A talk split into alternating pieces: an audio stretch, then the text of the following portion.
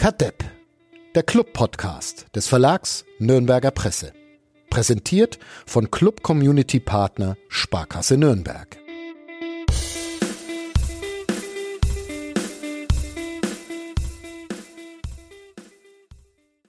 Sehr krasse DSF-Stammtisch-Vibes verspüre ich hier heute. Es ist nämlich Sonntag, der 1. Mai und vor allem ist es 11 Uhr 31. So früh wurde Kadepp noch nie aufgenommen. Mein Name ist Thomas Helmer. Äh, moderiert er diesen Doppelpass eigentlich noch oder ich bin da? Ich glaube, ich bin mir nicht sicher.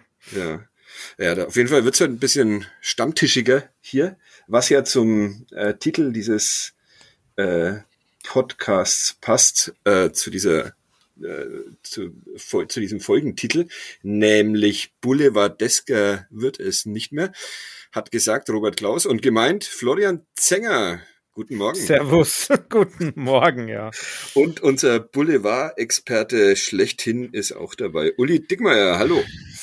Servus. Servus. Ähm, ja, eine lustige Pressekonferenz war das letzte Woche, Flo. Du hast, äh, ja, du hast sie mal wieder gesprengt irgendwie. Ja, nur weil ich nur weil ich nach Materia gefragt habe, weil ich es im Interview gelesen habe. Ja. Äh, Uli, du, Materia, ich, ich, ich dachte ja immer, da heißt Materia, aber ich bin halt auch schon. Nein, das ist, das ist ein Wordplay auf, auf seinen Martin. Vornamen, der heißt Martin. Ja, okay. Wie stehst du zu Materia, Uli? Ich dachte mir, der heißt Martenia. Hab ja, hab ja den Gag schon mal gebracht in Rostock, wo, wo äh, Materia ja herkommt und äh, beim Spiel in, in, bei Hansa Rostock dann äh, ein Lied von ihm eingespielt wurde nach vorheriger Ankündigung und ich ja damals geschrieben habe, dass Martenia irgendwie gezuckt hat, nachdem plötzlich das ganze Stadion gejubelt hat und dann festgestellt hat, dass er gar nicht gemeint ist. Aber für so Kinder-Hip-Hop bin ich eh zu alt. Also ja, okay. bin ich raus. Ich, ich, bin, ich bin der Meinung, dass Materia zu alt ist für Kinder-Hip-Hop, aber da, ich glaube, bei dem Thema finden wir nicht zusammen. Das ist ein. Nee, nee. nee ein er hat übrigens nicht, er kommt nicht nur aus Rostock, er hat auch für Hansa lange gespielt. Ja, bevor er dann Model geworden ist oder sowas ja, in New genau. York City, wenn ich mich recht. Wilde, wilde Karriere. Wilde Karriere, ganz anders als unsere bürgerlichen Existenzen. Ähm, äh, das war ein angemessen holpriger Einstieg in diesen Podcast, der sich äh, ja, mit was eigentlich beschäftigt? Über was sprechen wir denn heute? Habt ihr ich, ich, bin ein bisschen irritiert, weil wenn man so Twitter verfolgt, die einen wollen mehr Kulinarik-Tipps, den anderen geht's auf den Geist, die wollen nichts mehr von Schnitzel hören. Ein ja. äh, guter, äh, treuer Hörer und guter Freund von mir hat mich auch darauf hingewiesen, äh, dieser Tage, dass es durchaus auch Vegetarier unter unseren Hörern geben soll ja. die dann den Podcast beim Frühstück anhören und das dann irgendwie nicht so geil finden, wenn dann zehn Minuten über Schnitzel philosophiert wird. Also ich bin ein wenig ratlos, wie wir unsere Community irgendwie alle zufriedenstellen sollen. Schwierig. Ja, ziemlich heterogen. Ja. ja, was es nicht einfacher macht für, für uns. Ähm, Flo, hast du irgendwas? Wir machen mal Werbung. Thomas Corell erzählt uns unseren Sponsor und bis dahin ähm, sammeln wir uns und dann geht's auch um ein 1 zu 1 beim FC St. Pauli des ersten FC Nürnberg. Bis gleich. Kadepp, der Club-Podcast von nordbayern.de. Präsentiert von Club Community Partner Sparkasse Nürnberg.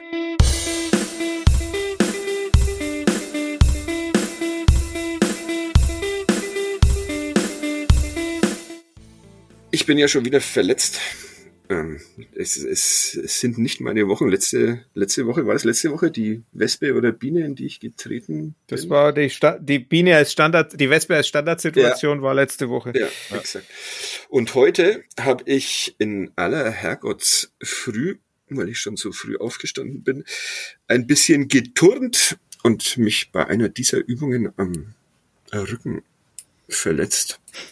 Und da sitze ich jetzt hier so nur halb gerade vor meinem Laptop und will ja heute eigentlich noch ähm, Bier trinken in Gostenhof auf dem revolutionären 1. Mai-Fest. Weiß ich noch nicht, wie ich das hinbekomme. Allerdings könnte umso mehr Bier fließt, die Rückenschmerzen vielleicht geringer werden. Oder mehr. Oder mehr. Das äh, finde ich heraus. Wir haben ja, wir haben ja wahrscheinlich auch äh, nicht Biertrinkerinnen unter unseren Zuhörenden, denn deshalb weiß ich jetzt auch nicht mehr, ob wir noch über Bier sprechen dürfen. Schwierig. Da hast jetzt, das, hast jetzt was angerichtet, Uli. Der, der, ja, das, das ist, das steht im, im, in der Pädagogik heißt es Binnendifferenzierung. Da muss man halt dann einfach für alle was anbieten. Ja, okay. Auch für die, die jetzt gerade frühstücken und sonstige Sachen machen. Vielleicht ist äh, der Fußball der gemeinsame Nenner, der alle hier. Darum, das, das ist, an, ist, ist zu hoffen. Wir sollten vielleicht mehr über Fußball reden, aber da gibt's ja auch wieder welche, denen es zu viel Fußball mitunter, ja. mitunter ist. Äh, wir, wir, wir wissen ja eh nicht, ob dieser Podcast jemals erscheint, weil wir wie immer über Studio Link aufnehmen wollten. Und zwar schon um elf dann hat Uli Dickmeyer auf 11.10 Uhr verschoben. Und dann hatten wir enorme Probleme mit Studio Link. Und jetzt sind wir bei Zencaster oder wie man das auch immer ausspricht, gelandet. Ohne dass einer von uns auch nur annähernd Ahnung hätte, was dann mit den Dateien passiert, wenn wir hier fertig sind, wo die landen. Also, vielleicht wird es eine Folge nur für uns drei und vielleicht ist es auch gar nicht so schlecht nach diesen ersten fünf Minuten, wenn die nie, wenn die im Giftschrank ähm, verschwindet. Diese Saison, ist die jetzt vorbei? Eigentlich? Also. Naja, zweimal müssen wir noch spielen, ne? Hilft nix. Ja. Gefühlt ist, ja, gefühlt ist ja vorbei, ja. Ja. Eine schöne oh ja, Saison. ich meine, sind, kann man nicht in Kiel 13-0 gewinnen und Bremen verlieren? Tja. Geht es nicht? Wenn, wenn Darmstadt 6-0 wenn ja. Darmstadt 6-0 gegen Aue gewinnt, naja gut, Bremen spielt auch gegen Aue nächste Woche. Ja. Also ich habe auch lang rumgerechnet, ich bin zu keiner Lösung mehr gekommen, wie das noch irgendwie ein Happy End nehmen sollte. Ja. Vor allem habe ich live rumgerechnet ja. auf der Tribüne nach dem Ausgleich in der 92. Minute musste ich meinen kompletten Text irgendwie, oder nicht den kompletten, aber doch über weite äh, Passagen in die Tonne treten und habe dann mal das Rechnen angefangen. Hätte es auch nicht mehr gebraucht, das Tor, muss ich sagen. Ja, dann wäre es wenigstens wirklich... Wäre wegen entspannter gewesen, der Abend. Also unterm Strich käme ja dasselbe raus und äh, ja. Deine Spontanität war gefragt. Ja. Und wir wissen alle, dass es mit der nicht weit her ist.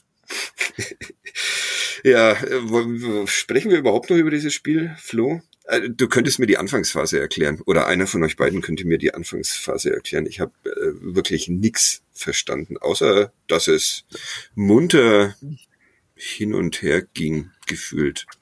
Es war alles ein bisschen schnell für mich. Willst du jetzt eine tatsächliche Erklärung haben oder ist es, ist es nur dass du sagst, ja, das war, du willst, dass wir auch sagen, dass es wild ist. Ich will eine tatsächliche Erklärung haben. Und dass ihr auch sagt, dass es tatsächlich wild war. Also beides. Naja, es war tatsächlich so, dass am Anfang St. Pauli einfach Probleme damit hatte, wie, wie der Club aufgebaut und, und gepresst hat. Also sie hatten halt einfach so zehn Minuten ihre tatsächlich Probleme damit, sich darauf einzustellen und, ne, also, ja. Der Club hat mit einer Dreierkette gespielt, wie ja. von uns ja. erwartet. Und dann davor ich, nee, eine Fünfer, eine Art Fünferkette war das dann doch, ne, mit äh, doch erstaunlich viel defensiv orientierten Spielern, was mich schon ein bisschen gewundert hat. Also Duman draußen, Möller Daly verletzungsbedingt draußen und ähm, das war dann schon also von der von der Fünferreihe doch eher defensiv denkend. Das habe ich nicht so ganz verstanden in einem Spiel, wo man eigentlich nichts mehr zu verlieren hatte und äh, für mein Gefühl jetzt auch, also die ersten fünf Minuten dachte ich, naja, das scheint, schaut ganz gut aus, aber das war dann doch nur ein Strohfeuer, hat sich dann auch relativ schnell erledigt und dann war es schon sehr passiv und sehr verhalten und wie gesagt auch von der von der Grundformation fand ich, war es jetzt nicht unbedingt das Signal, dass man hier jetzt auf alles oder nichts geht. War es nicht eher ein 3, 3, zwei, zwei oder sowas. Ich muss da immer aufpassen, dass ich auch wirklich zehn nur. Idealiter äh, wollten wir es, glaube ich, schon so spielen. Ja. Also, dass man tatsächlich, so wie, wie Werder das halt immer spielt, ähm, mit so, dass du zwei Achter hast, die je nachdem, wie es ist, nach, nach außen oder nach innen gehen, zwei Stürmer, die äh, wenn die Achter draußen sind, den, den Strafraum besetzen dann äh, und Schienenspieler, die, die nachschieben und einen alleinigen Sechser dann. Ähm, de facto war es meistens ja eher sogar ein 5-3-2, also eine Fünferkette und dann nochmal drei Defensive davor und eigentlich nur, nur zwei äh, in der mehr oder minder in der Luft hängende Spieler. Also es war halt die gerade Tempelmann und Kraus, die ja jetzt sagen wir mal auch zwar per se schon auch Achter spielen, wenn, wenn du mit Drachenviereck spielst, aber die halt trotzdem auch äh, gedanklich oft defensiver denken, die auch auf der Doppelsechs spielen können. Dieses, die haben halt oft sehr viel Platz gelassen zwischen zwischen sich und den beiden Stürmern vorne. Und wenn du dann eben nach einer Zeit vor allem lang aufgebaut hast, äh, und den, den langen Schlag hattest, dann war es halt oft so, dass die gar nicht nachgerückt sind und dann den, den möglichen zweiten Ball, selbst wenn Pascal Köpke ähm, oder später dann Nikola Dovedan halt in diese Kopfballduelle rein sind, die sie natürlich verlieren, aber trotzdem ist ja die Ballkontrolle noch nicht da, aber den zweiten Ball haben sie halt dann relativ selten erarbeitet und ich glaube, das ist halt so ein bisschen das Problem gewesen, dass sie zu wenig nachgerückt sind, dass sie insgesamt so von der ganzen Ausrichtung her dann relativ schnell äh, tief standen und das war, ja, also äh, Tim vom, vom Millanton hat es dann als planlos bezeichnet. Also, äh, ich glaube, der Plan war schon, schon da, dass man den Ball lang dann schlägt und halt auf den zweiten Ball geht.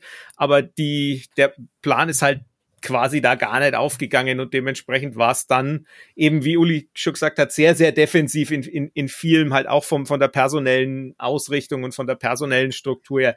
Ich weiß nicht, wie das aussieht, wenn diese Halbpositionen mit, mit, mit Duman und, keine Ahnung, Kastrop oder mit Duman und Schleimer und davor dann Köpke und Dovedan oder also wenn die anders besetzt sind, sieht's vielleicht auch anders aus. Das, das weißt du nicht, aber es war natürlich irgendwie, glaube ich, auch so die Idee zu sagen, ja, wir machen halt einfach das, das Zentrum gegen dieses Drachenviereck, weil so, so ein vier Drachenviereck zwei, der, das, das ist halt nun mal im Zentrum sehr dicht. Ähm, dass du da, da gegen dieses Zentrum auch dicht machst, war ja auch die Dreierkette so ein bisschen das hinten drin. War natürlich dann auch so die Überlegung zu sagen, ja, wir machen halt das Zentrum dicht und dann hast du noch defensiv starke im Zentrum, die du vielleicht neben Geis auch noch mehr brauchst, wobei der das defensiv ja eigentlich ganz gut gemacht hat. Um, ähm, und so hat sich das dann entwickelt und dementsprechend so nach der, der Anfangsphase, auch weil St. Pauli so selber im, im Verhalten, im Anlaufverhalten und im, im Aufbauverhalten ein bisschen was anders gespielt hat als sonst, haben sie auch ein bisschen gebraucht, um reinzukommen und dementsprechend äh, hat sich das dann so in den ersten zehn Minuten eingependelt und dann war St. Pauli eigentlich ja, mehr oder weniger in Kontrolle des Spiels.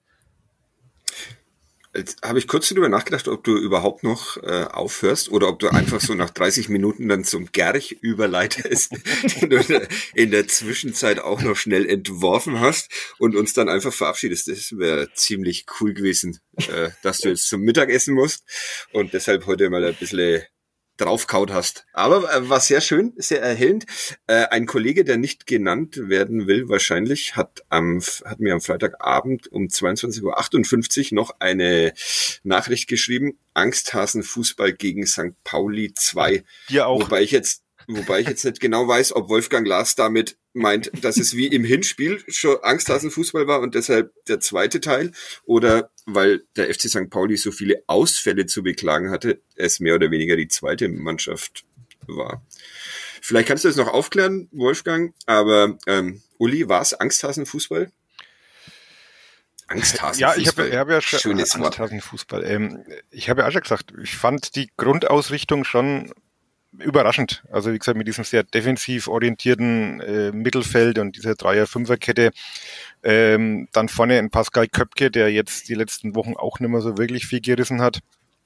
Ähm, vor allem Dovedan dafür rauszunehmen, also das ist ja schon eigentlich ja. Podcast fast wieder. Ja. Aber äh, ja. Habe ich erwähnt, dass ich den beim Hosenkauf getroffen ja, habe, Nikola Dovedan. Äh, auf Twitter habe ich das. Ich bin mir gar nicht sicher, ob er mich erkannt hat. Ich habe ihn fröhlich gegrüßt und er hat mich irritiert angeguckt. Er hat geschimpft. Ja, genau. Ja, Entschuldigung. Ja, äh, ja, Hosen sind wichtiger. Ähm, ja, wie gesagt, fand es auch schon ein bisschen verhalten. Ich meine, es ist im Nachhinein immer schlauer. Es hätte ja auch durchaus alles so funktionieren können, wenn man eine der zwei durchaus reizvollen Chancen in der Anfangsphase als St. Pauli eben diese Probleme noch hatte, sich darauf einzustellen, genutzt hätte. Wenn du 1-0 führst, äh, kannst das natürlich viel besser durchziehen, dein Spiel, kannst dann wirklich auf Umschaltmomente lauern, was sie ja gemacht haben, was halt der Plan war. Aber es hat halt einfach wieder ganz deutlich die, die Qualität dann gefehlt, diese Umschaltmomente, die es ja dann phasenweise auch gab, halt auch zum sinnvollen Ende zu bringen. Und da haben wir halt schon gemerkt, dass ein Mats Müller-Deli halt fehlt, der halt dann aus so Situationen einmal den Ball ein paar Meter über Spielfeld bringt und dann ein paar Leute überlaufen kann und äh, was dann am Schluss rauskommt, bleibt abzuwarten. Aber ich fand, das war schon augenfällig, dass, dass er so als Art Spielmacher äh, in den Situationen gefehlt hat und da Dumann auch nicht dabei war ähm, und Tempelmann dann halt auch, der hat Mal so Ansätze gehabt, aber ich glaube, da war dann auch wieder zu spüren, dass er im Hinterkopf hatte, naja, eigentlich soll ich lieber da hinten mit das Zentrum dicht machen und jetzt nicht davor rennen, dann auch viel wieder abgebrochen hat, ähm, war das schon sehr verhalten und das dann bei der Dominanz von St. Pauli irgendwann halt mal wahrscheinlich ein Tor fällt. Das hat sich ja vorher schon angedeutet gehabt mit dem Pfostenschuss und dann wird es halt ein blöder Elfmeter und äh, dann ist halt der Plan einfach über den Haufen geworfen. Aber andererseits, ja. ein 0-0 hätte dir ja jetzt auch nicht so wirklich viel weitergeholfen, wenn, man, wenn das das Ziel war. Also fand ich schon ein bisschen, hätte mir in dem Spiel vielleicht einfach äh, mehr, mehr, ach, ja, Trainer hat auch gesagt, Mut ist immer so ein großes Wort. Ne? Also es, es hat vielleicht auch in die geistige und die körperliche Frische gefehlt.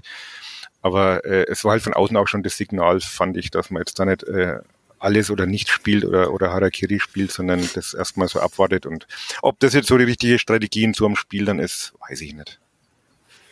Flo, Widerspruch? Halb. Also ja, wobei ich halt nicht weiß, inwiefern das, das jetzt halt einfach so dieses, was man im Nachhinein dann dass man im Nachhinein sieht, man, wie das Spiel gelaufen ist und, und kritisiert auf Basis dessen. Ich glaube, wenn man es vor dem Spiel sieht, kann man sich's äh, kann, kann man es schon nachvollziehen, weil man ja gerade, wenn man die Anfangsphase sieht, ich meine, einer der beiden Angriffe da in der dritten oder in der vierten Minute muss nur reingehen, dann, dann läuft das ganze Spiel anders. Dann, also, und es ist ja auch insgesamt, wenn man sich das ganze Spiel anschaut, ähm, von der Chancenqualität her, jenseits des Elfmeters, war der Club besser. Trotz alledem. Also von daher, in der Richtung hat es halt funktioniert. Man hat halt nur in dem, wie man hinten dann rausgespielt hat, war man halt nicht klar genug. Ne? Ich, weiß nicht, ob man, ich dachte, man darf einzelne XG-Werte nicht zur Analyse heranziehen. Oder? Für, um doch, um zu sagen, wer jetzt, wer die besseren Chancen hatte, dafür ist es ja da aber mehr halt nicht. Okay, das war nur ein kleines Gepöbel meines. absolut, absolut okay. Ja. Nee, also ähm, so so von den von den Chancen an sich her, ich meine, wir brauchen, du brauchst auch keine Zahlen dafür, du, wenn du einfach nur nur drüber nachdenkst, wenn du jetzt die die Chancen so ein bisschen dir anguckst und aufaddierst, ne, also ähm, klar kannst du sagen, ne, die, die, die zwei größten Chancen, nämlich das Tor und die Nürnberger Chance, kommen erst nach dem 1-0. Ähm, aber du hast ja vorher auch, also gerade wenn du jetzt guckst, so bis zur bis zur Halbzeit sind eigentlich beide Teams mehr oder weniger chancenmäßig gleich schlecht unterwegs, also fast gar nichts und auch auch danach, also bis zum bis zum Tor. Du hast bei St. Pauli den den Pfostenschuss, du hast äh, die Parade von Martenia und das war's dann eigentlich. Ja. Äh, du hast beim Club einige Konter, die so lala bis schlecht ausgespielt werden. Ähm, also von daher, du hast schon auch Situationen, ne, auch Situationen, wo ich glaube, Medic zweimal einen Pass abfängt, der, wenn durchkommt, auch gute bis große Chance wird. Also du hattest schon so die, die Momente, wo du sagst, ja, es war eigentlich gar nicht so, so verkehrt, äh, weil man ja hinten nichts zugelassen hat. Also ich glaube, das ist, ich glaube, die, die, die größte Sache war ja dann doch zu sagen, ja, wir versuchen St. Pauli irgendwie zu verhindern. Und das hat eigentlich gut funktioniert. Jetzt ist eben genau die Frage, wie der Wolfgang ja auch schon, schon angedeutet hat, St. Pauli 2, ne? Also wie, wie viele von der ersten Mannschaft oder von der Startelf, Stammelf waren das dann am Ende noch? Ja, eben Kannst sogar natürlich auch. Burgi war nicht Ja, dabei. hat sich nicht getraut, gegen den neuen Verein zu spielen. Ja. Ähm, das, ich, du kannst natürlich dann, dann argumentieren, ne? Aber da sind wir auch wieder bei so einer philosophischen Frage. Ne? Willst du dann wirklich nicht, nicht deine Stärken ausspielen und sagen, so, wir, wir, wir ziehen unser 4-2-3-1 mit den, mit den breitziehenden Zehnern, mit den mobilen Zehnern vorne drin einfach durch und schauen, was ist? Ähm, oder ist, ist die Art vielleicht sogar Reaktion darauf, dass Mats Möller-Daly eben gefehlt hat und gesagt hat, naja, vorne werden wir die Qualität für nicht, nicht haben, um unser Spiel durchzuziehen. Also machen wir es so und, und hoffen drauf, dass wir hinten dicht machen und vorne halt eins reinbringen durch einen Gegenstoß. Wobei Robert Klaus ja in der PK vor dem Spiel gesagt hat, dass man Mats Müller-Daly schon so einigermaßen nicht eins zu eins ersetzen könnte. Aber ja, war dann doch nicht doch nicht so echt. Ja gut, aber dann, wenn man eins zu eins fast eins zu eins ersetzen will, dann müsste man Thailand Duman spielen lassen und ja. ja. das ist ja nicht passiert. Also ist ähm, Robert Klaus unser Jablonski der Woche diesmal. Boah, nee nee, also äh, so viel Widerspruch, so viel Widerspruch war ja da jetzt gar nicht beim Flo. Also eigentlich hat er dasselbe nochmal gesagt, ja. was ich gesagt habe. Äh, wenn ja, klar, wenn du am Anfang diese Chancen das ist ein Alleinstellungsmerkmal dieses Podcasts.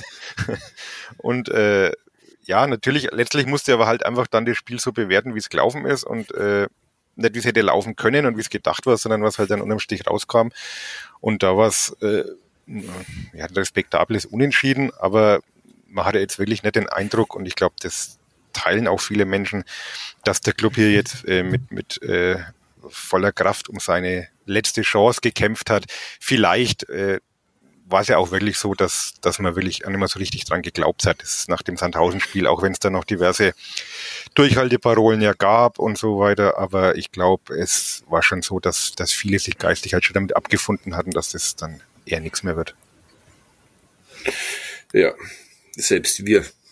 Ich, ja, ich habe das ja seit Monaten gesagt. Mich überrascht ja. das ja alles nicht. Seit Saisonbeginn war Seit ja, Saisonbeginn. Ja, der Pessimismus ist tief verwurzelt in diesem Verein oder so ähnlich, hat Robert Klaus im Elf-Freunde-Interview gesagt. Vielen Dank. Bei mir ist bloß gerade eine komische Meldung aufgeploppt, die mich sehr verunsichert. Aber Aber um, um, um das nochmal um das nochmal deutlich zu machen, ich bin jetzt auch nicht groß enttäuscht. Ja. Also äh, ich schon. Ich finde, echt, nee, also ja. ich sehe jetzt auch keinen Grund, jetzt in, in großes Geheul auszubrechen oder alles niederzumachen, weil Club hat sein Saisonziel erreicht. Man hat die Mannschaft offenbar schon so eingeschätzt vom Leistungsvermögen her, was dann auch drin war.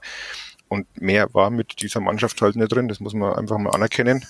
Und äh, klar hast du dann das auch nicht am Freitag in Hamburg verspielt, sondern kannst du über Ingolstadt ärgern und kannst über Sandhausen ärgern und, und über Aue und, und äh, Dresden die Punkte, aber ja, es war jetzt auch kein Zufall, wie gesagt, dass man halt dann solche Spiele naja, also das, die, du, du, hast halt gegen die letzten fünf der Tabelle kein, ja. kein Heimsieg, keinen Heimsieg. Genau. Ja, aber auch das, das spiegelt ja irgendwas wieder. Also das halt, wie gesagt, diese, ja. ich habe es ja geschrieben auch, will das nicht alles wiederholen, aber, aber diese Mannschaft halt in einem guten Tag wirklich auch gute Mannschaften schlagen kann, aber du halt nie wusstest, ob sie an einem schlechten Tag halt dann nicht gegen Ingolstadt 0 zu 5 verliert. Was jetzt der große Ausrutscher war, also das war jetzt natürlich äh, schon das Extrembeispiel, aber halt dann auch gegen Dresden nicht gewinnt oder halt gegen Sandhausen zu Hause verliert. Aber kann man nicht dann auch sagen, dass mit etwas mehr Konzentration und mit einem etwas offensiver formulierten Saisonziel dann doch mehr möglich gewesen wäre, weil es, also das, das ist so ein bisschen dieses, diese, die, die, das Peter Pan oder Tinkerbell-Denken. Wir glauben ganz fest, ja. dann wird das schon. Ja, Nein. Das, so, ist, so ist Michael Kölner aufgestiegen. Ja, und so, so, so das begegnet mir ganz oft äh, bei Schülern, die denken, ja, ich glaube jetzt einfach, dass ich zwölf Punkte krieg, aber halt eigentlich nicht mehr als fünf drin sind. Ähm, und die dann sind dann bitter enttäuscht, wenn es acht sind, obwohl sie halt eigentlich da schon über ihren Erwartungen waren. Man kann halt nicht einfach, das ist, das, ja, das ist auch so ein bisschen dieses, ja, man schafft alles, wenn man nur dran glaubt. Nein, man muss auch Fähigkeiten haben dafür. Genau. Und welcher, wenn man durchgeht, welcher, welcher Spieler in der Saison hat denn wirklich sich konstant als überdurchschnittlicher überdurchschnittlicher Zweitligaspieler gezeigt. Also da komme ich jetzt nicht auf so viele. Da waren immer mal wieder so einzelne Phasen drin, wo, wo manche Spieler ein bisschen überperformt haben oder, oder gut performt haben. Aber äh, auf Dauer konstant, wenn ich mal da die anderen Vereine anschaue, die da oben stehen, das sind schon andere Kaliber. Und du Aber hast die klar, anderen Vereine sind halt nicht so weit weg. Deshalb denke ich mir immer, wenn man gegen die... Die sind so weit weg, wie sie halt weg sind, weil sie so viel besser sind. Also drei Punkte und sechs ja. Punkte nach 32. Das ist ja nicht viel. Wenn man sich dann anschaut, dass man gegen die Mannschaften aus dem Tabellenkeller so viel hergeschenkt hat. Du hast ja Spiele gewonnen wie gegen den HSV, die du jetzt nicht zwangsläufig hättest gewinnen müssen. Ne? Also das kommt ja auch dazu. Souveräne, souveräne Siege habe ich jetzt in der Saison nicht so wahnsinnig viele gesehen, wo du sagst, das war jetzt wirklich äh, hochverdient, souverän und man hat nie irgendwie gezittert, wo wirklich ein ganz deutlicher Qualitätsunterschied da war. So viel müssten wir jetzt mal durchgehen. In, machen wir in der großen Saisonbilanz dann am Schluss, aber ähm, nee. Das, wir sind am Schluss, das ist die große Wir haben doch noch zwei Spiele. Was wollen wir denn noch? Könntet nur über Schnitzel reden, die letzten zwei Folgen. Ach, Ach. Warum eigentlich nicht? Außerdem wollen wir ja noch äh, Robert Klaus in diesen Podcast uns einladen. Habe ich beschlossen. Hast du jetzt beschlossen? Habe ich jetzt beschlossen. Um über Materia zu reden. Ja, das könnte Weiß er das schon? Nee, das weiß er noch nicht. Aber das sage ich ihm halt einmal, weil wir haben ja mehr oder weniger das Gäste-Einladen eingestellt, warum auch immer.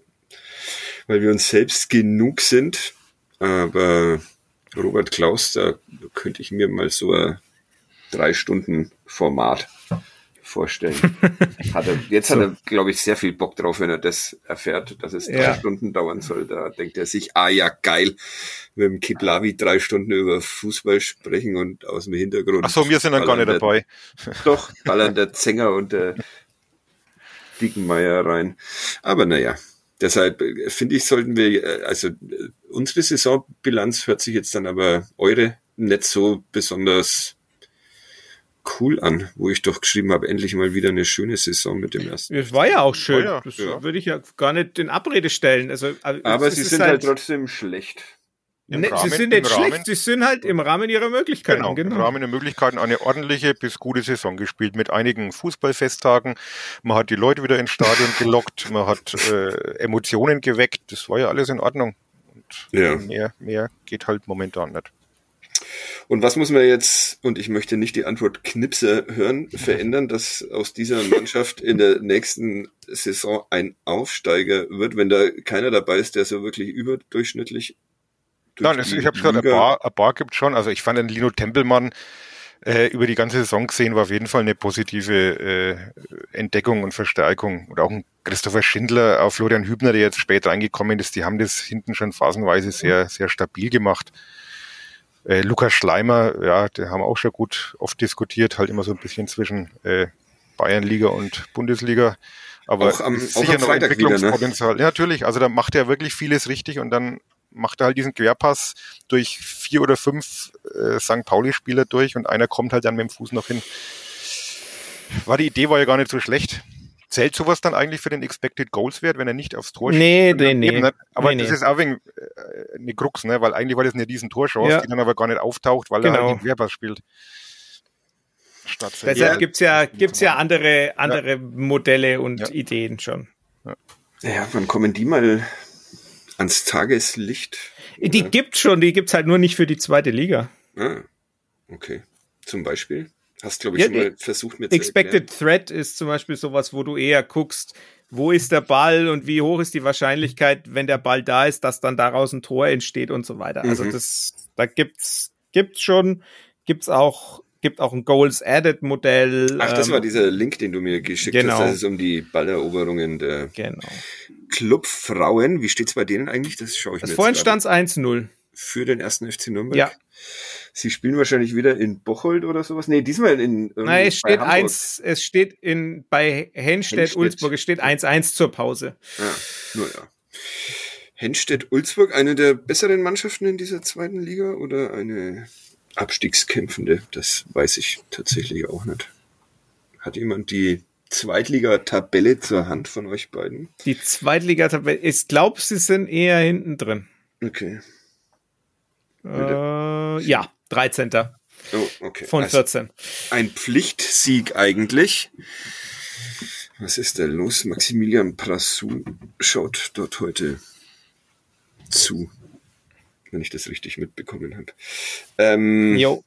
Wie habe ich mich jetzt, wovon habe ich, ach so, ja, was, was, ja, was, was muss dann besser werden an dieser Mannschaft? Also, äh, langt wirklich Burgstaller und dann ist alles auf Aufstieg. Haben wir das nicht eh schon abgehakt, den Burgstaller Transfer das letzte Mal? Ich glaube, das letzte Mal haben wir ihn fest. Wir haben ihn schon verpflichtet. Ja. Wir haben schon gesagt, ja, ja, ja, ja. ja. Komm.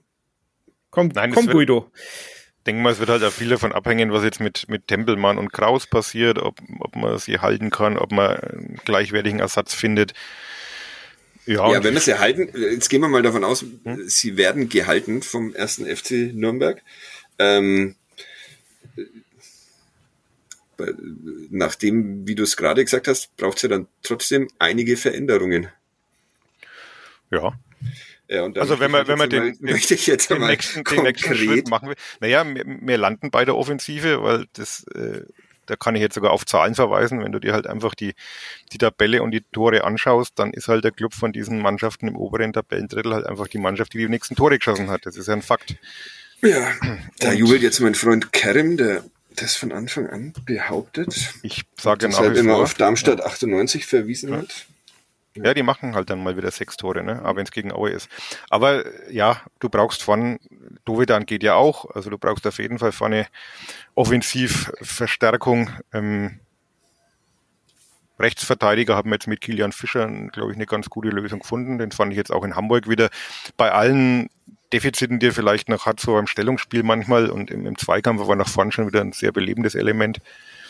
Ähm, mit links bin ich nach wie vor nicht glücklich in der aktuellen Besetzung. Gut, da hat man schon potenziellen, äh, potenzielle Alternative mit Weckesser, wenn der dann da hinten spielen soll und Handwerker vielleicht den Verein noch verlässt. Aber ich sehe schon das größte Problem in der Offensive. Also ich finde, ja, Mittelfeld ist man eigentlich ganz gut besetzt.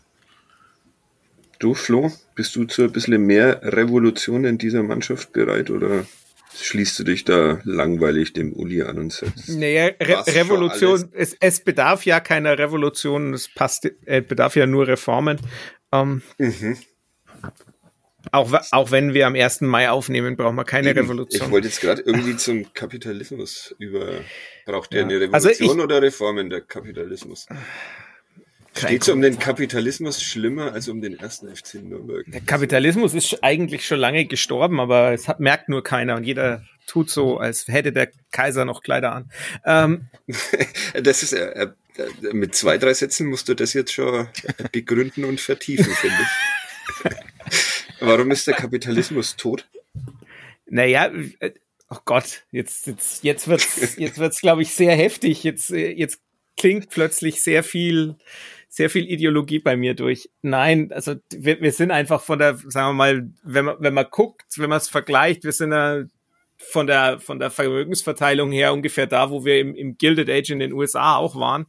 Ähm, also so im Übergang vom, vom 19. ins 20. Jahrhundert. Und ich meine, da, das sind ja dann auch Be Gegenbewegungen entstanden. Sie haben sich halt in den USA zum Beispiel nicht durchgesetzt, aber wir sind ja wieder an so einem Punkt und ich glaube schon, das das System, so wie es wie es ist, das sagt sich als Beamter natürlich auch mega leicht, ähm, ist natürlich mehr als mehr als nur reformbedürftig, sondern da müssten wir eigentlich grundsätzlich Dinge ändern. Aber ich glaube, das ist echt nicht der Rahmen dafür, dass ich jetzt hier äh, die Revolution ausrufe. Ich finde schon. Ich finde. Kein, kein Ähm, Geld, der Politik-Podcast von ja, Nordbayern. Ja. Keine Zukunft, der Antikapitalismus-Podcast. Das ist äh, sehr schön. Sehr schön. Ja, da bin ich bei dir. Also Flo Zenger kündigt die Revolution an. Oder äh, eigentlich forderst du sie ja. Du kündigst sie nicht an, du forderst sie. Und bezeichnest sie mehr oder weniger als überfällig. Habe ich das so zusammengefasst? Ist es richtig, oder? No, Ei- eigentlich ja.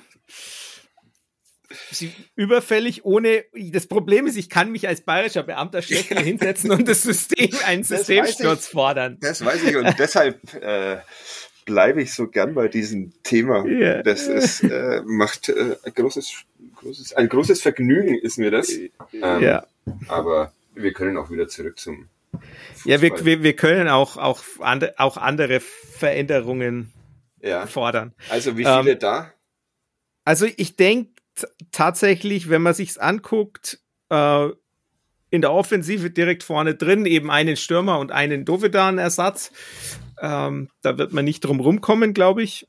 Ähm, immer unter der Prämisse, dass man auch so langsam gucken kann, wie es denn Paul Philipp Besson wirklich geht Ja, mit seinem hat Körper. getroffen am Zweimal. Zweimal. Unter, unter anderem mit einem unfassbaren Tor, wo er den Torwart umdribbelt, dann aus dem Tritt kommt und dann halt einfach, weil er mit dem Rücken dann zum Tor steht, das Ding mit der Hacke macht. Mhm. Ähm, in Eltersdorf war das, oder? In, in Eltersdorf, ja. Ist großartig direkt an der Autobahn und an diese Autobahnbrücke ist ein riesengroßes BDA-Graffiti gemalt. Also der Eltersdorf spielt immer mit, mit Clubbegleitung. Ähm, ja, ging dann am Ende 3-3 aus. Das war ja parallel zum, ja. Äh, zum Profispiel. Also war dann auch ganz lustig, dass ich teilweise nicht wusste, auf welchem Bildschirm ich, ich gucke. Ja, und hast dich dann für die U21 entschieden. Meisten, meistens, ja. ja. Und trotzdem Noten gegeben für alle Profis. Ist, warum nicht? Ja, aber mach mal weiter ja. mit der, also Besong. Ja, also, also könnte dann Besong der Burgstaller werden, sozusagen. Kann mir schon, also wenn, ich kann ja in seinen Körper nicht reingucken. Ja. Also, äh, aber, aber du bist wenn der, schon ein bisschen Fanboy, ne? So, hier, so weil er halt einfach was mitbringt, was, was in dem Kader so nicht gibt, nämlich jemanden, der im 1 gegen 1 stark ist, der eigentlich physisch vorne drin auch genug mitbringt, ähm, um sich durchzusetzen, der einen unglaublichen Zug zum Tor hat. Also bei Besong war es ja, das war ja nie eine Frage der Qualität. Also ich meine, der wäre ja auch in Dortmund sicherlich nicht einfach gehen gelassen worden, wenn, wenn nicht die, die Physis oder der, der Körper sagen wir mal, fraglich war, ob der für einen Profifußball geeignet ist. Rein von den Fähigkeiten her, riesen, riesen Spieler, aber da, da gibt's ja im, im Verein mit, mit Wonic und mit Usun auch noch zwei weitere da vorne drin. Also da wird mir eigentlich gar nicht so wahnsinnig bange, wenn ich, wenn ich mir das angucke, was da vorne drin auch nachkommt, wenn man die halt halten kann. Ja.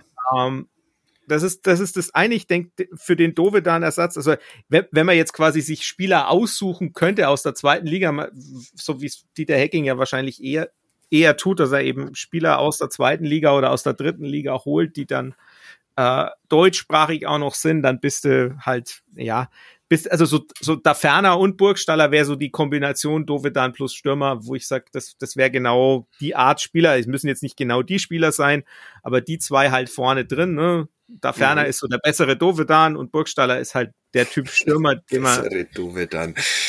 äh.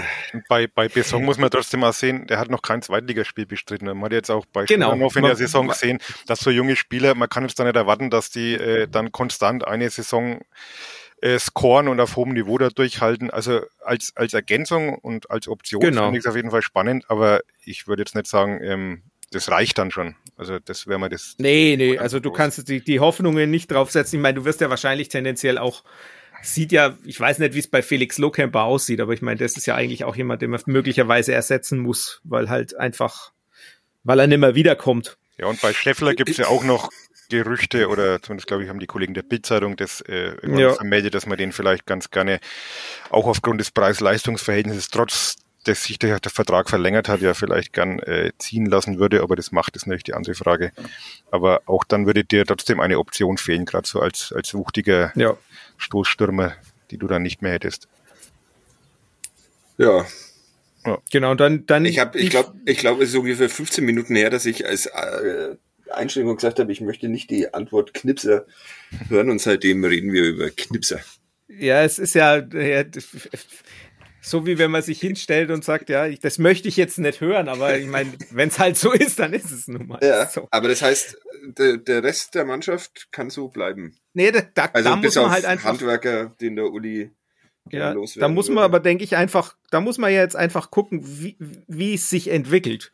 Weil ich meine, da ist man ja dann doch, man unterliegt ja dann doch gewissen kapitalistischen Zwängen und äh, dementsprechend äh, ist es eben schwierig zu sagen, was ist. Ne, wenn Handwerker bleibt, kannst du nicht noch einen Linksverteidiger kaufen. Äh, geht nicht. Ja. Äh, wenn Handwerker geht, brauchst du in irgendeiner Form noch ein Backup, es sei denn, du sagst, ja, wir schauen mal, ob Leines Rosenlöcher sich in Dänemark weiterentwickelt hat. Da hätte ich jetzt persönlich meine Zweifel. Ähm, und dann musst du vielleicht noch was machen. Oder du sagst, na, nee, nee, Brown, den ziehen wir gleich hoch, alles gut. Der trainiert jetzt da einfach mit. Ähm, ist, ist auch eine Möglichkeit, ist aber halt, ja, auch gewagt. Ne? Und im Zentrum oder im, im Mittelfeld ist es halt einfach die Frage, ne? Wer bleibt? Wenn Freiburg äh, Tempelmann zurückbeordert und Leipzig sagt, ja, wir verleihen Kraus jetzt nach Augsburg, dann äh, hast naja, du, dann ja musst du was tun. Strafe. Ja, das ist durchaus richtig, aber das äh, ist Leipzig halt durchaus zuzutrauen. Ähm, dass sie sagen, der nächste Schritt ist halt jetzt eine Laie in die Bundesliga und dann gucken wir mal, ob es reicht. Ja. Ähm, dementsprechend muss man halt einfach, genau, man muss halt einfach gucken, was sich da tut und wen man da holt. Und dann ist eben die Frage, willst du, willst du auch ein bisschen mehr auf Breite setzen? Da deuten ja Wegesser und Blum so ein bisschen in die Richtung. Dann musst du sagen, ja, da hole ich mir vielleicht noch einen, einen zusätzlichen offensiven Außen, was weiß ich, Berkan Taz von, von Dortmund 2 oder so. Von Dortmund der auch 2? im Zentrum spielen kann. Ja. Ja. Da kann man sich anscheinend immer mal bedienen bei Dortmund 2. Ja, es ist tatsächlich so. Ja. Die machen gute Arbeit, die spielen dritte Liga. Freiburg 2 wäre. Aufsteiger auch, glaube ich, in die dritte Liga. Ja, Freiburg 2 wäre genauso eine Alternative. Das sind auch sehr, sehr gut ausgebildete Spieler, die dritte Liga, also die Profifußball spielen. Ähm, das ist sicherlich interessant. Also, ne, also bei Fürth hat's ja vorgemacht, wenn sie da, die haben ja auch jemanden aus, äh, aus Dortmund geholt, der jetzt ja. wahrscheinlich nächstes Jahr Schlüsselspieler bei ihnen Raschel, sein wird. Oder? Genau. Der Raschel? Ja. Genau. Ja. ja, und der Club hat mit, mit Duman ja auch jemanden von da geholt, wo man sagt, sehr, sehr ordentlich. Ja, okay. Sehr, stellt mich noch nicht so ganz zufrieden irgendwie, aber ja, weil wir es halt auch nicht wissen, wer, wie, wie, wie sich's entwickelt. ja, das stimmt. Aber trotzdem nächstes Jahr Aufstieg. Das ist jetzt mal hier festgelegt. Also als, als Saisonziel kann ich mir ehrlich gesagt wirklich nichts anderes vorstellen, als zumindest, dass man sagt, man will bis zum letzten Spieltag um den Aufstieg mitspielen. Ob es ja, dann am Ende also klappt, ist natürlich immer, mein, das unterliegt dann immer noch wilden Dingen, aber noch die, die nächste Steigerung, das hat man ja schon, die nächste Steigerung muss das ja quasi sein. Also ich, ja, ja, also ich glaube auch, man, man wird jetzt nicht sagen, oder das wird man sicherlich nicht tun, wir wollen oder müssen nächste Saison unbedingt aufsteigen. Aber äh, klar kannst du jetzt nach der Saison der Stabilisierung, die man gehabt hat, mit Tabellenplatz 11. Jetzt hast du da einen nächsten Schritt gemacht in diesem äh, Bereich Platz 5 bis 8. Mal schauen, was am Ende rauskommt. Aber schlechter kann es ja schon mehr werden. Also das Saisonziel hat man erreicht. Und klar kannst du jetzt dann nicht sagen, jetzt wollen wir Vierter werden. Also zumal du jetzt ja bis zum naja, fast 32. Spieltag theoretisch noch die Chance gehabt hast. Also musste schon irgendwie so, ja, es wird aber wirklich ein Spagat, glaube ich, auch für Hacking, weil was man so hört, sind die äh, wirtschaftlichen Bedingungen halt auch in der nächsten Saison nicht unbedingt so, als dass der Club jetzt ein logischer Aufsteiger wäre.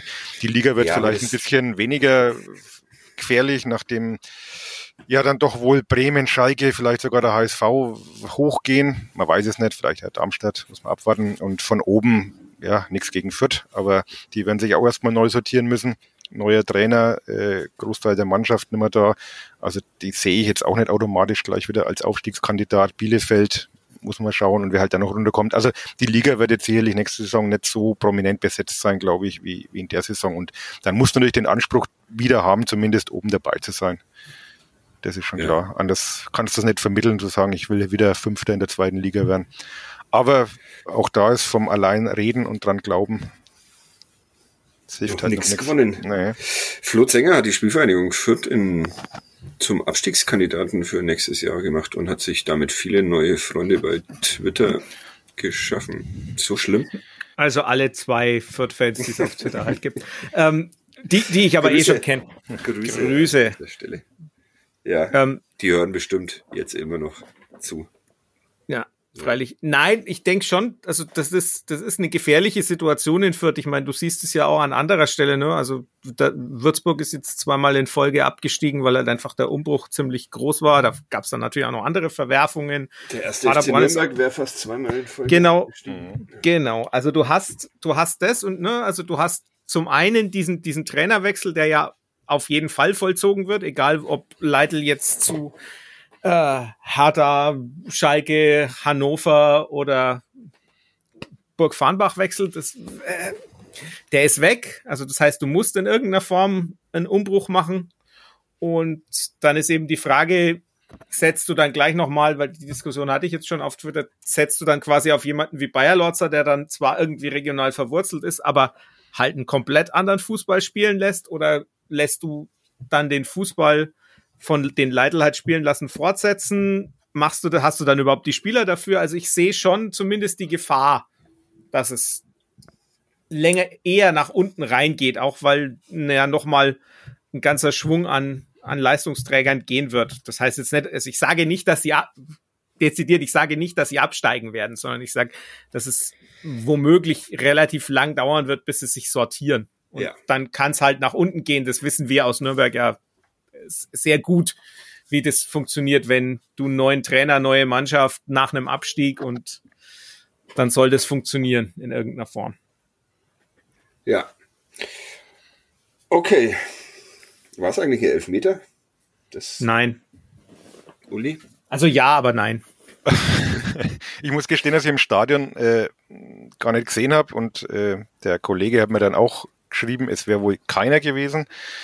Ähm, andere Kollegen waren anderer Meinung. Ich habe mir das jetzt nochmal angeschaut natürlich. Ja, er, die Berührung ist halt da, klar, er sieht ihn nicht, aber das ist ja jetzt nicht das Argument. Also ich fand ihn, kann man schon geben. Also wenn es andersrum wäre und hätten wir alle geschrien, wie kann man den nicht geben? Also Nee. Weil. Passt. Also Flo, weil Colinas Erben sagen, glaube ich, auch nein, oder? Ich habe gerade hat gar nicht nachgeguckt, aber ja, es ist hat es ist und sie sagen ja, schon allein die Armhaltung des Hamburgers deutet darauf hin, dass er sich auf den Sturz schon vorbereitet, um sich abzufangen. Ja, das ist also es ist er will ihn auf jeden Fall. Und das ist für mich immer schon was, wo ich sage, ja, wenn jemand einen Elfmeter haben will, dann soll er ihn eigentlich gar nicht kriegen, es sei denn, er wird halt dabei geköpft. Ja. Ähm, also das ist halt, das ist halt nun mal so. Und klar ist es ein bisschen ungeschickt, aber andererseits ist es, ja, der, der Stürmer geht, also Matanovic geht halt irgendwie vor Sörensen und dann kriegt er irgendwie, klar ist Kontakt, aber das ist halt so eine Auslegung, wo ich sag, ja, du kriegst heutzutage einen Elfer dafür. Ähm, es reicht auch nicht, um ihn zurückzunehmen, weil es eben keine klare Fehlentscheidung ist. Also der Videoassistent kann nicht eingreifen, weil die Berührung, Berührung ja da ist. Genau. Aber in dem Moment, wo, wo der, der Schiri sagt, äh, weiterspielen, wird es auch nicht überprüft werden. Ja. Also ich sage jetzt auch kein kein hundertprozentig glasklarer, aber wenn ich mal vergleiche mit dem Handwerker-Elfmeter von letzter Woche, würde ich eher den pfeifen. Da habe ich bis heute noch keine Berührung gesehen, aber man, man, erzählt, man erzählt mir, es sei eine da gewesen. Also. Mhm. Aber da muss man, glaube ich, jetzt auch nicht wirklich so das ja. dann dran aufhängen. Weil nee, gesagt, das, äh, lustig fand ich nur, dass, dass Sörensen das so mehr oder weniger ja war, eine Elfmeter. Trainer, Trainer hat übrigens auch gesagt in der PK danach, äh, ganz klarer Elfmeter. Also der Nürnberger Trainer. Er sagt halt Berührung, ne? Der ja. wahrscheinlich auch, auch, äh, weil er selber denkt, naja, äh, wir kriegen auch solche, also was soll das? Ja. ja. Wollen wir noch diskutieren, wer nächste Saison die Innenverteidigung bildet oder ist euch das wurscht? Also ist jetzt Hübner oder Sörensen der bessere? Das ist wahrscheinlich abhängig vom Gegner, oder? Hm. Ja, ja, das, ich habe auch kein wirkliches Interesse. Uli? Ja, du, Fadi, du bist ja, du bist ja großer Sörensen-Fan, ne? glaube ich. Ja, aber ja, das, ja. da, als er dann am Freitag auch das mit dem Elfmeter gedacht, äh, gesagt hat, da dachte ich mir dann auch wieder, ja, das ist halt auch Sörensen, das ist so ein freundlich naiver junger Mann. Und da dachte ich mir, vielleicht ist, ist das so ein bisschen was, was ihm zum wirklich überragenden Innenverteidiger dieser Liga fehlt, dass er einfach. Also du kannst halt, wenn du, wenn du wenn du einen Gegner mit schnellen Stürmern hast, der auch noch auf Konter spielt, kannst du halt eigentlich nicht mit nicht mit Hübner und Schindler spielen. Da ja. musst, brauchst du halt eigentlich mindestens Sörensen, der, der die Tiefe verteidigen kann. Oder du, du hast halt, ne, also mein Wegesser und, äh, und Fischer, wenn die dann nach, nach innen einlaufen ja.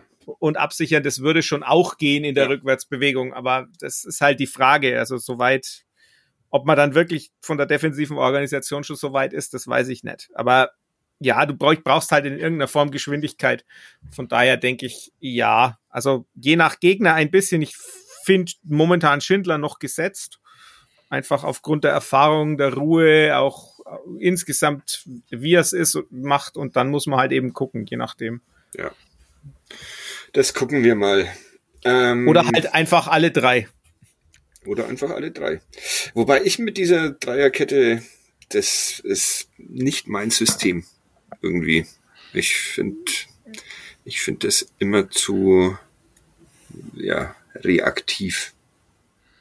Ja, das liegt aber, also Ber Bergamo spielt auch mit Dreierkette und die spielen ja, sicherlich nicht ja, dann, find, dann, dann, muss man so sagen, beim ersten FC Nürnberg gerät das dann immer so ein bisschen wie halt diesmal auch. Also Zumal im halt ja, in Bremen war es eigentlich doch ganz cool. Aber irgendwie Dreierkette. Ja, und ich, ich würde sogar äh, noch weiter drehen. Also auch wenn ich dann sehe, Handweiger, hatte ich so das Gefühl, der, der weiß eigentlich gar nicht, was er machen sollte am Freitag. Also irgendwie soll der verteidigen, dann soll er aber auch noch von was machen. Ja, aber wenn er einen reinen Linksverteidiger spielt, glaube ich, äh, passt, passt das noch eher. Aber in dieser äh, Funktion fand ich ihn schon etwas. Also im Endeffekt kam dann überhaupt nichts dabei raus. Also es war nach hinten nicht souverän und es kam nach vorne nichts. Also da brauchst du halt dann mit der Dreikette auch die entsprechenden Spieler auf Außen, die die Positionen dann halt so umsetzen können. Und ich weiß nicht, ob man die so hat. Ja. Du bist eher Fan der Dreierkette, Flo. Ich ist mein absolutes Lieblingssystem, wenn du es richtig, richtig spielst. Aber du musst es halt richtig spielen und du brauchst halt die Spieler dafür. Ja, und spielst du erst also, FC Nürnberg richtig selten, ne? Also ich spiele selten, das ist auch wieder. Ja, also du, du, du hast halt, ne, also das, es kommt halt ganz stark auf diese, diese Flügelverteidiger an, also um den Begriff Wingback nicht wieder zu verwenden. Ja. Ähm, du, die müssen halt rauf und runter marschieren, die brauchen unglaublich viel Ausdauer, müssen defensiv absichern können und vorne auch, auch mit einlaufen können und, und am besten auch noch flanken können. Also das ist natürlich jetzt ja. auch eher eine, eine Formation, eine Grundordnung, ein System, äh, mit das du jetzt in der zweiten Liga vielleicht in der Form gar nicht so oft spielen kannst, weil dir die Spieler phasenweise dafür fehlen. Aber per se kannst du halt auch immer du kannst die Dreiecksbildung machst du halt einfacher, wenn wenn sie rauf und wenn, wenn die Schienenspieler richtig sind, wenn du wenn die Schienenspieler das nicht richtig machen, dann dann hängst du oft und schnell in der Luft. Also ja. das ist das ist tatsächlich problematisch, aber trotzdem gut gut gespielt, äh, finde ich's großartig. Hm. Ich habe es in Nürnberg, war das Damir Kanadi, der sich auch ein paar Mal an der Dreierkette da versucht hat? Oder so? Ja, da, das sah es aber auch wild aus. Ich meine, das war ja auch mit, mit Lukas Jäger immer auf dem Platz, ist halt Ach ja, schwierig stimmt. gewesen. Den habe ich, der hat ein Tor geschossen, Lukas Jäger, hast du das nicht auf irgendeinen... Genau, gegen, gegen, gegen Red, Bull, Bull Salzburg. Aha. Ja, ich glaube, damals ist meine Abneigung zu dieser Dreierkette entstanden, als Damir Kanadi die versucht hat, mit aller Macht einzuführen und ja, sah nicht gut aus. Trotz Lukas Jäger. Also, der kann da am wenigsten dafür. Ähm, gut. Verkanntes Genie. Ja, ein verkanntes Genie. Wer gegen Red Bull trifft, muss gut sein. äh, Essen haben wir jetzt heute gar nicht besprochen. Uli Dickmeyer hat behauptet, er probiert die Fischstäbchen. Ja, immer noch, immer noch nicht dazugekommen. Immer Muss ja mal nach Hamburg fahren, bin ja nicht zu Hause. Ja. Ja. Gut. Ich habe auch keine kulinarischen Highlights diesmal wieder zu bieten. Flo, du irgendwie? Nee, nee, wir waren, ich war gest, gestern spontan bei McDonalds, nachdem meine Tochter aus dem Baum gefallen ist. Ach ja. aus welchem Baum ist sie denn gefallen? Aus dem sie, sie war auf einem Prinzessinnen-Kindergeburtstag und sie war der Meinung, sie muss halt im Kleid auf dem also im Prinzessinnenkleid auf dem Baum klettern. Ich habe sie ja kennengelernt. Der war auch noch, der war auch noch nass. Ah, okay. Der war halt auch noch nass. Also, also sonst hätte es, hätte es wahrscheinlich sogar, oder, oder ziemlich sicher sogar geschafft, aber ähm, ja, jetzt ist sie gerade, also wir waren gestern dann danach direkt noch bei meinem Papa, der hat einen Ultraschall gemacht und äh, hat dann gesagt, ja, ja, äh, ja, ähm, vielleicht vielleicht ist es ein Bruch und jetzt sind sie halt, während ich hier sitze, sind meine Frau und meine Tochter in der Klinik und lassen es röntgen oder haben es gerade schon geröntgt und warten jetzt auf die Radiologin, die dann das Ergebnis verkündet. Okay, wir drücken die Daumen. Ähm. Aber sonst, also wie gesagt, also um das zu, zu äh, abzuschließen, kulinarisch dementsprechend gar nichts. Ja. Na, ich habe aber gestern Abend noch schön gegessen. In ja. der schon hier öfter erwähnten Gaststätte Endres in Zabo mhm. einen herrlichen Boller Boller Teller, ein schönes fränkisches Gericht mit Cevapcici und Fleischspieß und so weiter. Okay. Also das heißt natürlich Poller Poller, aber mit harten B. Ja. Aber Das kann man als Franke gut bestellen und ist sehr lecker. Ich war tatsächlich gestern Cordon Bleu essen, aber ich glaube in einer Lokalität, die ich schon erwähnt habe, in, im Gasthaus zum Schmied in Kettenhöfstetten. Aber ja. Und meine Frau hat es äh, tatsächlich fertig gebracht. Ich bin noch vor der Bestellung mit unserer Tochter raus auf den Spielplatz. Und meine Frau musste bestellen und dann bekam die sechsjährige Tochter kein Kinderschnitzel, sondern ein ganz normales und meine Frau ein Rumpsteak statt des bestellten Rehs. Also es war nur bei mir war alles richtig. Und jetzt. Sicher, sicher, dass sie nicht gesagt hat, sie hätte Reh bestellt, aber ein Rumpsteak gekriegt hat, weil sie es eigentlich haben wollte. Nee, äh, nee. tatsächlich musste das äh, Rumpsteak dann auch wieder zurück. Und weil deine Frau nur wild ist. Genau, Oder das, wie war das? Ja, genau. Exakt. Was ist denn Rumpf für ein Tier? das äh, googelst jetzt einmal. Das Ja. ist deine Hausaufgabe bis zur, Okay. bis zur nächsten Woche. Ähm, ja. Pff, machen wir wirklich noch mal zwei Podcasts jetzt? Oder? Wann machen wir denn unseren Betriebsausflug zum Schnitzelwert nach Michelfeld eigentlich? Ah, ja. Da gingen bei mir schon Ja. einige Anfragen ein. Das müsstest du Einen organisieren. Bus organisieren. Ja, ich Jetzt ja, wird ein, ein, ein HörerInnen-Treffen. ja, Ja. genau. Vielleicht kriegen wir den Club- unterwegs äh, trägt der, der Flo dann irgendwelche Gerchs vor, die erraten werden müssen. Das wäre eigentlich, stell Ja. ich mir das schön vor. Oder erklärt Formationen. So und- schulausflugsmäßig. Ja. ja, da können wir schon mal hin. Also du kannst dich um die Terminkoordination kümmern. Kommt man da mit Zügen oder sonstigen hin oder muss man da wirklich mit dem Bus fahren? Ich habe schon wieder vergessen, wo es war, in der Oberpfalz. Mm. Ja, in Michelfeld. Da ist, glaube ich, mit dem Zug ein wenig schwierig. Man kann nach Pegnitz fahren, aber von dort müsste man dann irgendwie noch, ist mal weit. Hm. Ja, ja, mal schauen. Das recherchieren wir. Lässt sich rausfinden. Ja. Ja Wir können auch zum Christian Eigler gehen, der hat jetzt auch ein Lokal in Schwabach eröffnet. Echt? Ja. Ist jetzt- Aber ist wird, nicht auch verrückt geworden oder sowas, was man so mal gehört hat? Oder Wird oder ist er geworden. Jetzt? Ja. Der war vorher Postzusteller und jetzt ist er Wirt. Echt? Ja. Und trainiert, glaube ich, unter Reichenbach gleichzeitig noch. Spielertrainer, ne? Ja. ja. Ich weiß nicht, ob spielt noch, noch Spielertrainer. Ich weiß nur, der Schwiegervater meines Bruders, der den ASV Zirndorf trainiert hat, erzählt, ja. Also das Spiel gegen Unterreichenbach war jetzt kein Highlight, weil Christian Eigler ordentlich, ordentlich ausrastet als Trainer. Noch mehr als, als er selber. Also als der, der Schwiegervater selber. Der auch sehr dafür bekannt ist, dass er laut wird und viel schimpft. Ich finde Michelfeld nicht einmal auf dieser Bahn-App. ich bin jetzt irgendwo in Sinsheim gelandet. Michelfeld, katholische Kirche, Angelbachtal. Das ist dann Das ist neben Michelfeld. Auerbach, also Oberpfalz. Auerbach. Ein Kloster, Kloster Michelfeld. War da der Michel auch schon? Bestimmt. Oder waren die woanders im Kloster? Der wird ja nicht Fürth-Trainer, das fand ich auch Nee. äh, Ja, schade. Sehr schade. ja. Hab Ich hätte auch eher lustig, verwundert. Ja. ich hätte es lustig gefunden, aber dafür hat er wohl den Derby-Sieg damals zu offensiv gefeiert, als dass sie sich das vorstellen könnten, wenn ich das richtig verstanden habe. Ich glaube, das hat auch ganz viel damit zu tun, wie er damals gegangen ist. In Fürth? War ja in Fürth, ja, ja. Der hat er dann danach auch, also wenn man mit ihm über Fürth gesprochen hat, dann war er ja sehr offensiv in seiner Abneigung gegenüber den. Verantwortlichen dort. Ja, nicht nur den Verantwortlichen, auch über Janos Radoki hat er sehr coole Geschichten immer erzählt, aber Michelfeld. Vielleicht Gast- auch, wa- auch was, wo, wo der jetzt, ob er, ob er noch in München bleibt oder doch woanders hingeht. Michael Kölner? Ja, Ja. Aber Aber wo soll er denn hin? ja. Hertha, natürlich. Big City? Passt da doch voll hin. 17 Uhr, 15.37 Uhr würde man in Nürnberg losfahren, dann wären wir um 17.12 Uhr in Michelfeld. Also ich, ich fände, ich fänd, um das abzuschließen, ich fände, also in Berlin könnte er ja immer Veranstaltungstipps geben, nicht nur zum Volksfest. Das wäre ja eigentlich. Das stimmt. Also, Aber da das würde versteht, ihn, super da versteht ihn ja überhaupt niemand.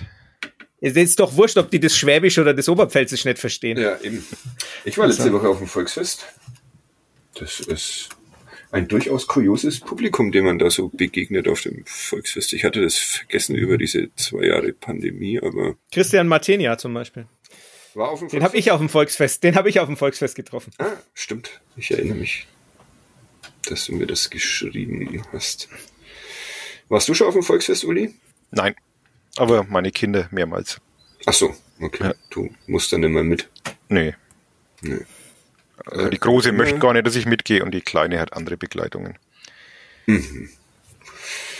Schön. Na gut. Also jetzt, die Diagnose ist da, der Arm ist nicht gebrochen, nur geprellt, Yeah. alles Na gut. ja. Das ist Doch. sehr gut. Herzlichen Glückwunsch.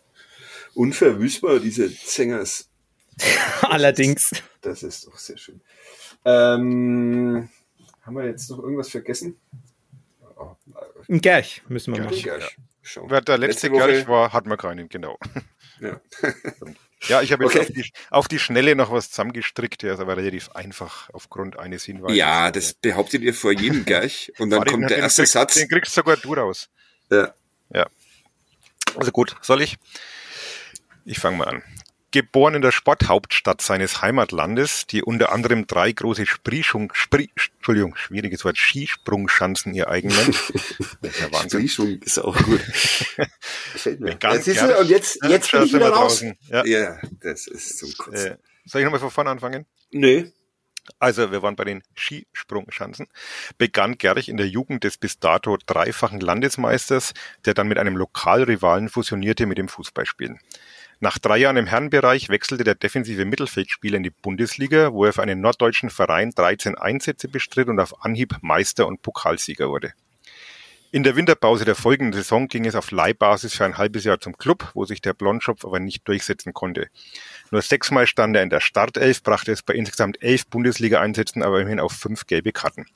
Den bleibendsten Eindruck hinterließ Gerch in Nürnberg noch mit seiner glamourösen Gattin, der jüngeren Schwester einer erfolgreichen Sängerin aus Delmenhorst, die später auch mit Mesut Özil liiert war und heute mit dem Deutschrapper Bushido verheiratet ist.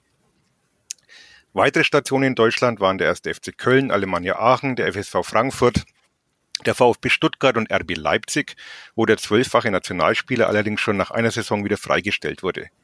Gerch kehrte vorübergehend in die Heimat zurück. Nach einem kurzen Intermezzo in der North American Soccer League und zwei Engagements in Schweden zog es ihn wieder zu seinem Stammverein zurück, wo er dann auch seine Profikarriere beendete. Heute ist Gerch als Nachwuchstrainer und Sportjournalist tätig, mit seiner zweiten Ehefrau, einer Fitness-Influencerin, Rugby-Spielerin, Podcasterin und Sportjournalistin, die unter dem Künstlernamen Safiri auch schon zweimal an einer Gladiatorenshow im TV teilnahm, hatte eine einjährige Tochter. Hört sich an wie ich, Rugby-Spielerin, Podcasterin und Sportjournalistin. So, warte mal. Das war's schon. ja, Ich habe ihn erraten, ne? äh, beide ja. Der Ja. Herr Zenger war eine Sekunde schneller. Ah, Ja, sag ja, der Mist. war, der war einfach. Ja, das stimmt. Gut, dann gehe ich jetzt mal diesen Podcast fertig machen und dann Bier trinke, trinken mit den Autos. Ich gehe heute noch auf ein Konzert. Natürlich. Auf welches denn? Äh, Lemonheads in Erlangen im E-Werk heute Abend. Und der Sänger? Was macht Der der? bereitet sein, ich bin morgen zwar zu Hause, aber Sitzung am Institut für Schulqualität und Bildung und da muss ich noch ein bisschen digitales Lernen vorbereiten, um unseren Lehrplan zu illustrieren. Also das heißt, du bist der Einzige, der heute noch was Sinnvolles macht, während wir uns dem Schwachsinn hingeben. Einer muss es ja machen. Ja. Finde ich gut. Ähm, ungewohnt, ne? Dass es jetzt äh, halb eins ist und wir mit dem Podcast schon fertig sind. Das finde ich. Ja, das ist seltsam. Ja, da gerät dieses Zeitgefühl ein bisschen. Der, der ganze Tag, jetzt muss ich mich mit meiner Mutter auseinandersetzen, die Ja, zwei Grüße. vorbeikommt. Grüße. Sag ihr, sie soll die Folge sich vielleicht nicht anhören, weil ich wieder wirres Zeug geredet habe. Das, das behauptet sie jedes Mal, wenn sie es anhört, Ja, dass wir alle sehr wirr sind. ja. Da gibt's ja durchaus den und die ein oder andere, die uns das vorwerfen. Aber tja, so sind wir. Gut, dann Man, hören- man, man ja, kann ausmachen. man kann ausmachen, genau. Oder Gar nicht erst Gar nicht einschalten. ja, Ja. es gibt so viele Möglichkeiten, uns zu vermeiden in seinem Leben. Ja. Nur wir haben Ist auch. Teil der Meinungsfreiheit, zu Ja. sagen, ich höre mir Dinge nicht an. Nur wir müssen auf jeden Fall mit uns klarkommen. Das ist nämlich das eigentliche Problem. Und wir schreiben uns auch keine Leser-Mails, dass wir es unten immer aushalten mit uns. Aber vielleicht mache ich das mal. Ich schreibe mir mal selbst und dann twitter ich drüber. Und dann gibt's, naja, okay. Gut, ähm, schönen Sonntag noch. Und Ebenso. nächste Woche machen wir dann wieder sowas. Ciao, ciao. Ciao. Servus.